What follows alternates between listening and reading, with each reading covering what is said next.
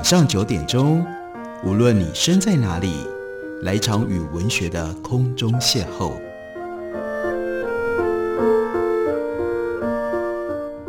杨照谈书，邀您一同遨游文学世界，认识古今中外的经典之作。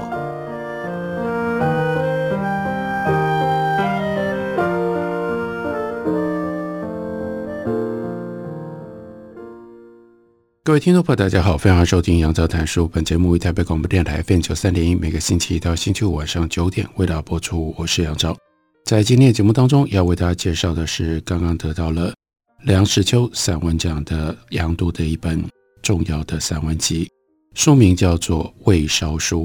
这本书他所写的是一九八九年，杨度当时作为《中国时报》的记者，他在北京亲眼目睹，甚至是。等于亲自参与经历了天安门事件。经过了这么多年之后，他选择了用如实纪实的方法，散文的笔法，最深刻情感的回忆，把这一段的经历非常详细、非常完整的写下来。这本书，我们从书最后面的中曲开始为大家介绍吧。这个中曲当中，杨度写了一封信，这个写信的对象是一个叫做傅一鸿的人。他在书的最后还附了一张照片，拍出了当时傅一红寄给他的一封信信封，证明了的的确确有傅一红这个人。而的确，傅一红也就在他一九八九年贯穿了天安门事件之后，他到了医院，看到了那个狼藉可怕的生命浪子的状态，一直跟着他陪着他，是当时。在北京所遇到的一位年轻的女医师，傅一红那个时候只有二十五岁。经过了这么多年之后，他写了这一封信给当年他所认识的傅一红。他说：“从庚子年开春开始，世界因为新冠肺炎而隔离起来，所有的活动都停止了。我不需要应付各种邀约，反而得到一段安静的时光，每日在老茶园旁边的书房写作。”像一个笔耕的农夫，这就交代了为什么他会是在二零二零年回去写出了关于一九八九超过三十年前的回忆。他形容园子里的枫树长出新叶，又在深秋转红，像安哲罗普罗斯在《永远的一天》里那个诗人所做的那样。我常常独自在附近的小山径上散步，为了寻找一个字，一个句子。找不到准确的句子，往往是因为有些思路还不够清楚。太多回忆交织如网，太多情感缠绵纠葛，太多心思还不知道要如何理清。我仿佛在记忆的迷宫当中徘徊追寻，一页一页重回那个历史现场，也就是一九八九年的天安门事件，也就是一九八九年的天安门广场。去寻找当年遗落的痕迹，去发掘当年未曾觉知的现象和本质，去感知当时的人性脉动，去探索隐而未显的内在世界。那么复杂的世界，那么多来自中国各地的青春，那么敏锐易感而多变的心，那么激烈而至死不悔的热血，那么绝望却又充满希望的奋斗。我如何能一一重述呢？一页一页，我不断重回天安门广场。试图去找出它背后的多重意义。我总是像波赫斯所描述的，一个循环的小数点，融汇在世界的某一个地方。幸而这个世界为写作准备了最好的条件，那就是隔离和孤独。我几乎和世界隔离起来，完全沉浸在回忆当中，重新凝视当年的某一些场景、某一个瞬间、某一句喟叹。某一张侧颜，而渐渐看出它的意涵。透过文字，一点一滴走回记忆残片，一日一日把残片补缀起来，逐渐看到一个比较完整历史的图像。那是一九八九年写天安门纪实的时候，也就是才刚刚经历了那个历史事件。杨度写过这样一本纪实型的作品，可是那跟三十一年之后回忆。所看到的、所想到的非常不一样。在一九八九年历史当下所写的《天安门纪事》有很多没有了解的部分。在长达三十一年的历史距离之后，在沉静的思索里，我终于看得稍稍清楚了一点。历史需要时间，唯有岁月能够沉浸出历史的醇酒，唯有岁月能够提炼出人性的深度。越是写到最后，我越是明白，我所有的记录不是为了要表白事件的真相，不是为了记录当时的社会面貌，而是探讨更深层的人性，探寻更幽微而脆弱的人心。历史仿佛是人的千百种心性，千缠百结的总和。隔着那么遥远的时空，我终于重新看见当时那个三十一岁的年轻记者，就是杨度自身。那个时候是多么样的不自量力！眼见悲剧即将来临，不断奔走在学者学生当中，长期停留在广场，想找出解决的方案，然而也只能够惘然看着，突然焦急，无能为力，就像那群乌鸦盘旋在天安门广场的上空。嘎嘎鸣叫，呼唤市警，却无法阻止悲剧的发生。那夜，我在幽暗的旅馆痛哭绝望到极点。直到许宗茂受伤的消息传来，那时报社里面另外一个记者，他头部中弹，当时非常的危险。所以那个时候，三十一岁的杨度才在死伤狼藉的医院里面，目睹着救命的恩人。哪些人呢？那些乡下来的农民工、护士、医生，甚至呢，街道上主动搬开路障，让救护车得以畅行无阻的所有的民众。而这里，他才明确的回想，傅一红是如何进入到他的生命里。在你凝望着窗外盈盈的泪光当中，看见慈悲的湖，看见一个让忧伤者可以泊靠的港湾。我是如此幸运。竟得以在北京遇到这么多善良的生命，一路照应，让我平安度过最艰险的岁月；一路护持，让我的心没有绝望至死；一路叮咛，让我学习那平凡而无畏的襟怀；一路指引，让我看见一个勇敢而深沉、古老而美丽的文明。北京是我的绝望，却也是我的救赎。写作的这段时间当中，我一字一句。重看你的信，想找回最初的记忆。在你的信中，我看到那戒严下的古都。我们骑着自行车穿过南池子大街，在护城河边，你教我唱国际歌，那轻柔、舒缓、忧伤，如同挽歌的国际歌。你的眼泪无声地滑落，那时黄昏的金光照亮你的脸颊，那交融着苦涩。与甜蜜、悲伤与欢喜的泪滴，缓缓滑入我们交汇的唇间。然而，我已不知你在何方。两年前，我在 Google 和百度里试图搜寻，但只能找到你的名字，列在一项医学研究计划当中。看到那研究的题目，我就想起你那古老的实验室。一九九零年的春天，春雪冰冷的三月。我没有事先告诉你，就直接踏入了你的实验室。你站在手术台前，正在帮白老鼠做脑部手术。我喝着手走到你的面前，调皮地说：“啊，你不是说好希望有那一天我会突然冒出来吗？”你从工作里抬起头，一下子晃了神，只能够紧抿着嘴唇，红着眼眶，委屈地说：“你怎么突然就来了呢？”都不说一声。回想一九九零年代初，杨度说：“我在两岸飞来飞去，为了了解大陆的民间社会里，到处采访，恨不得能把大陆走个遍。然而中国太大了，我只能选择某一些重要的课题进行访问，忙得昏头转向。即使如此，每一次到北京都会和你相聚，有时是冬天的雪夜，有时是夏日的黄昏。”然而，你也越来越忙了。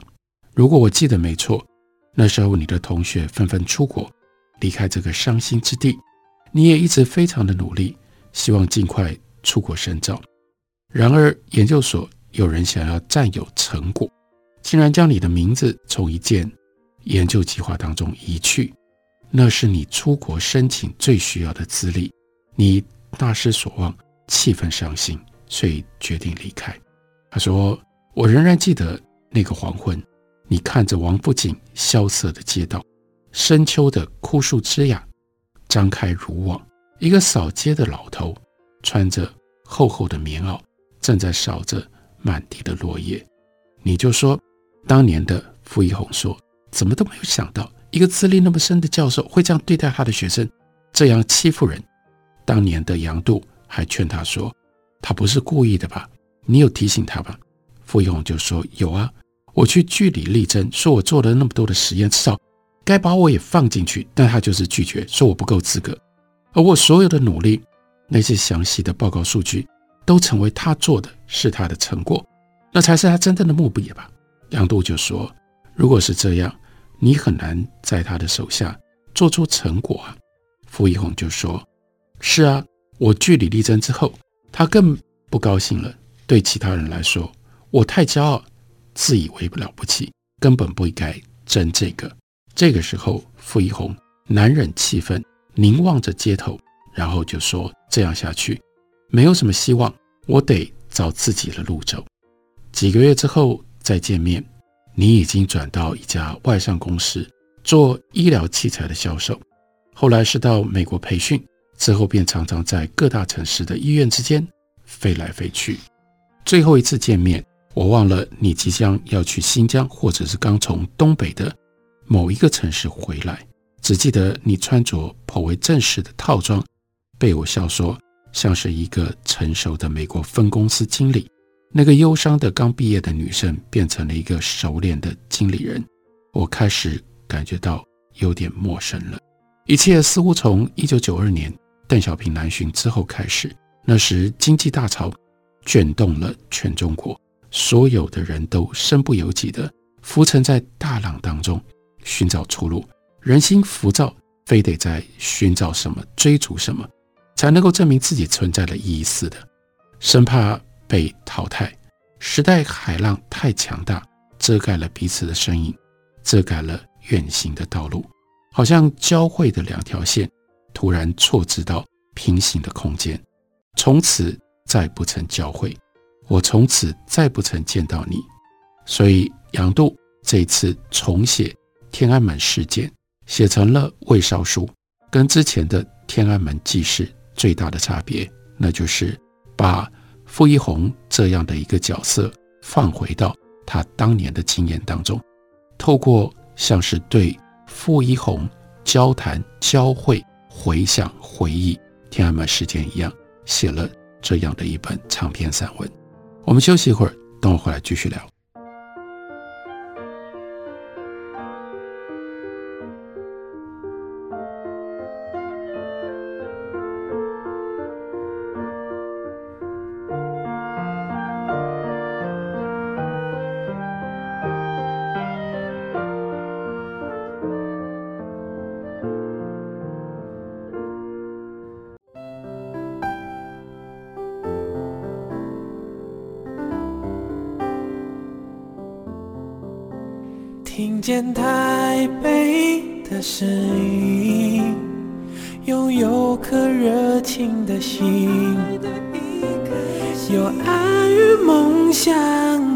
电台，台北广播 FM 九三点一。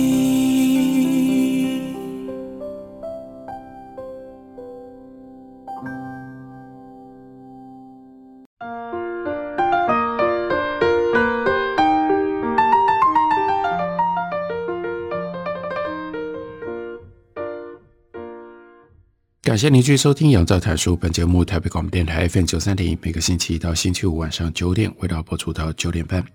今天为大家介绍的，这是刚刚得到了梁实秋文学奖的大师散文奖，杨度的《魏烧书》。这是杨度在二零二零年疫情期间，他回想自己一九八九年在天安门事件当中曾经所经历过的一切，而在三十多年之后。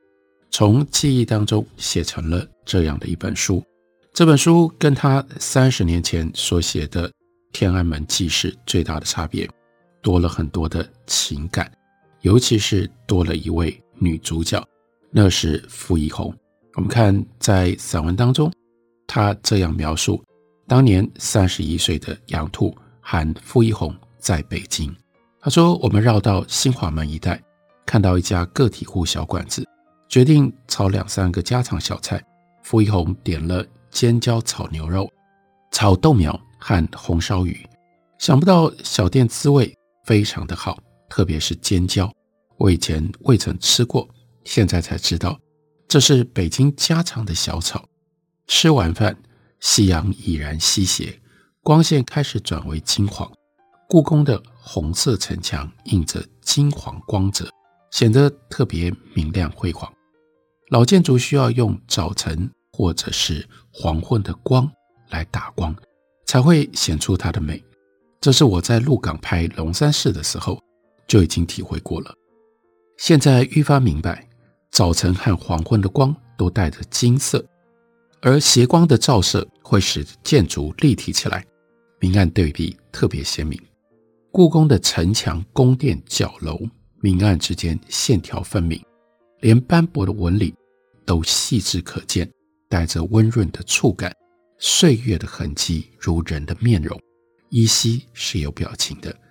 我们舍不得骑车，所以就沿着护城河慢慢走，绕过西边的门，再转到故宫的后门，可以看得到景山。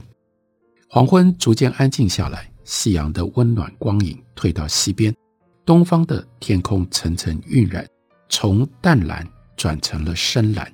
故宫的老城墙有晕红的阴影，轻柔的柳叶带着初夏的翠绿。柔如长发轻垂岸边，水波中倒映着橙红的夕阳。天地之间，每一个建筑和树木都有它各自的质地，却又层层晕染，用温暖的金光包覆起来，仿佛陈酿的老酒，缓缓地渗出了它的芬芳。金黄光影也映在傅一红的脸上，骑自行车而微微渗着汗的脸颊，泛出了一层粉红。愈发衬出明亮的大眼睛。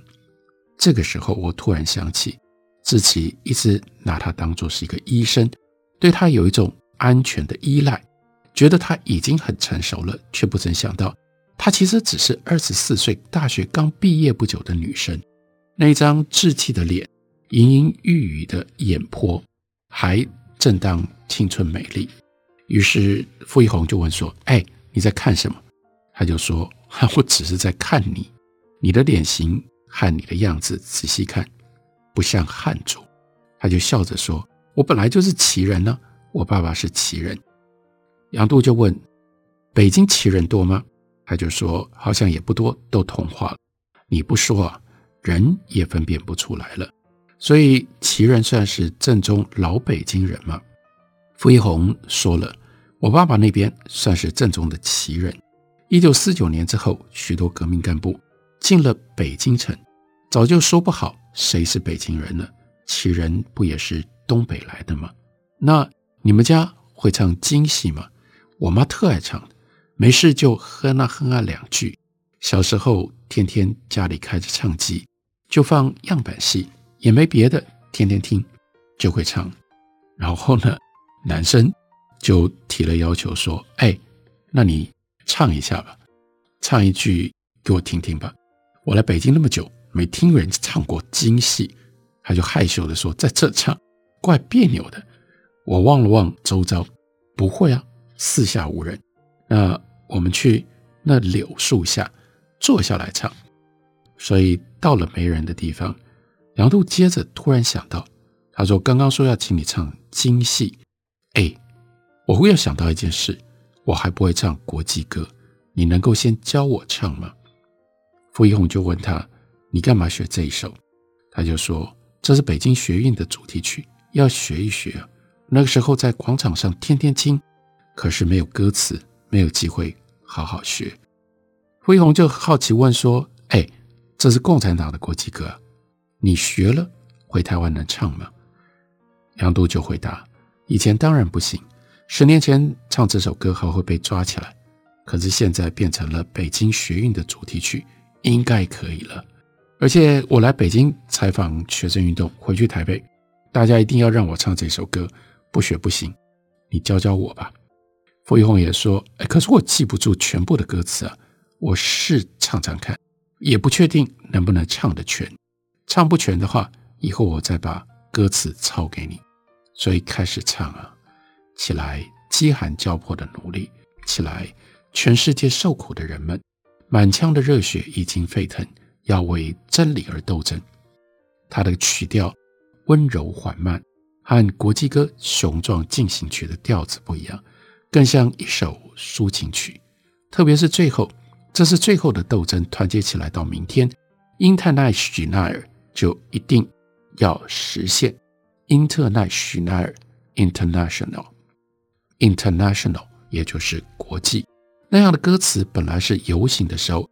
学生举着拳头以示气魄的段落，可是现在由傅一红唱起来，那温柔的声音、悠悠的调子，竟然有一种伤感的意绪。天安门广场的一幕一幕的往事，一张一张的面容涌动如潮。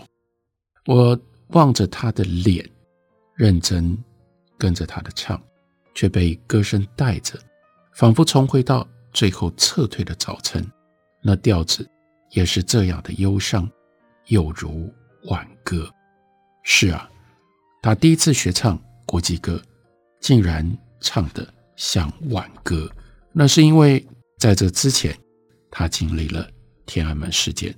从五月在天安门学生集结，杨度他就被报社派到北京去了。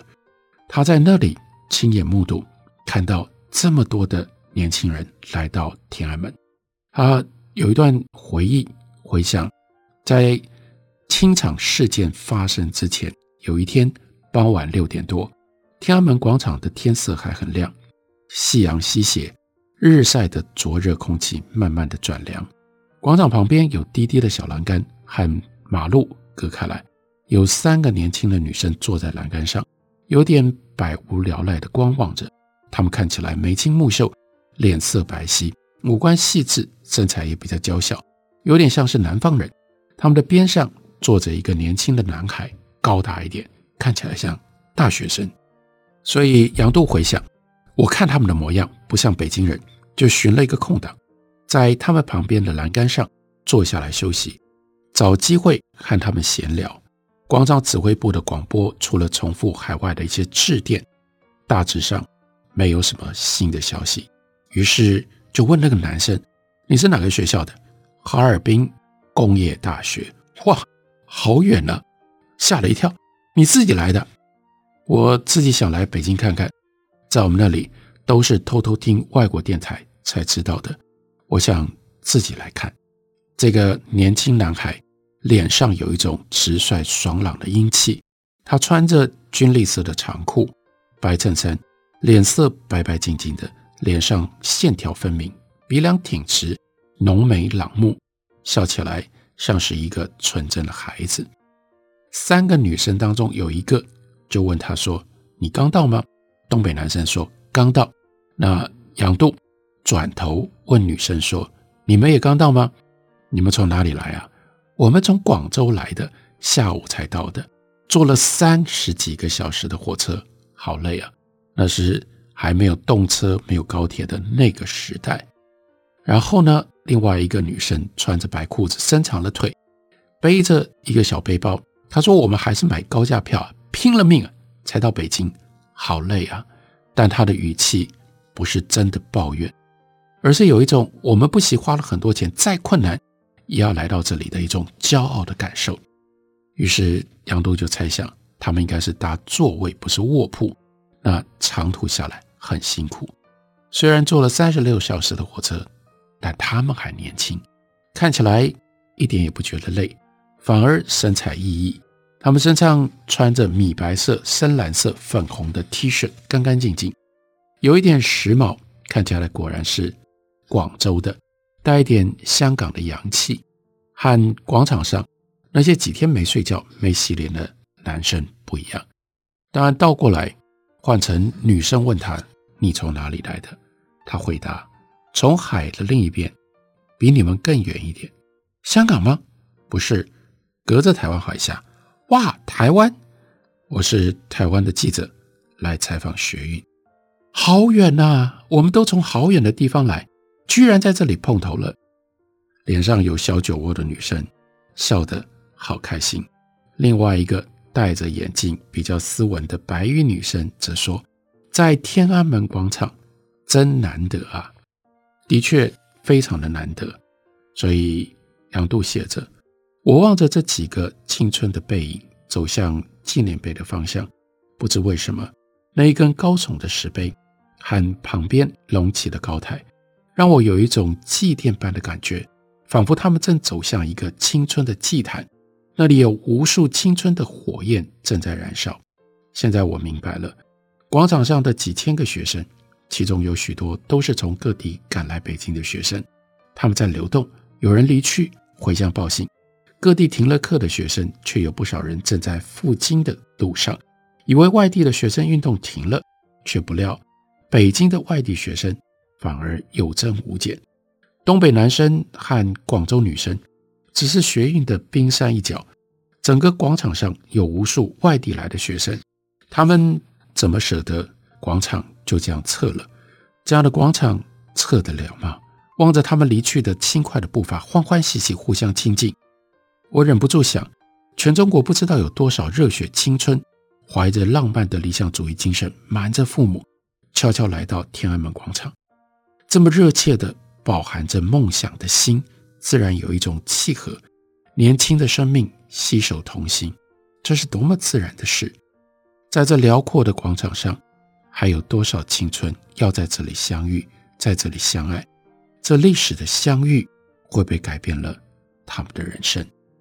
不过，没有几天之后，屠杀、流血就发生了，青春在。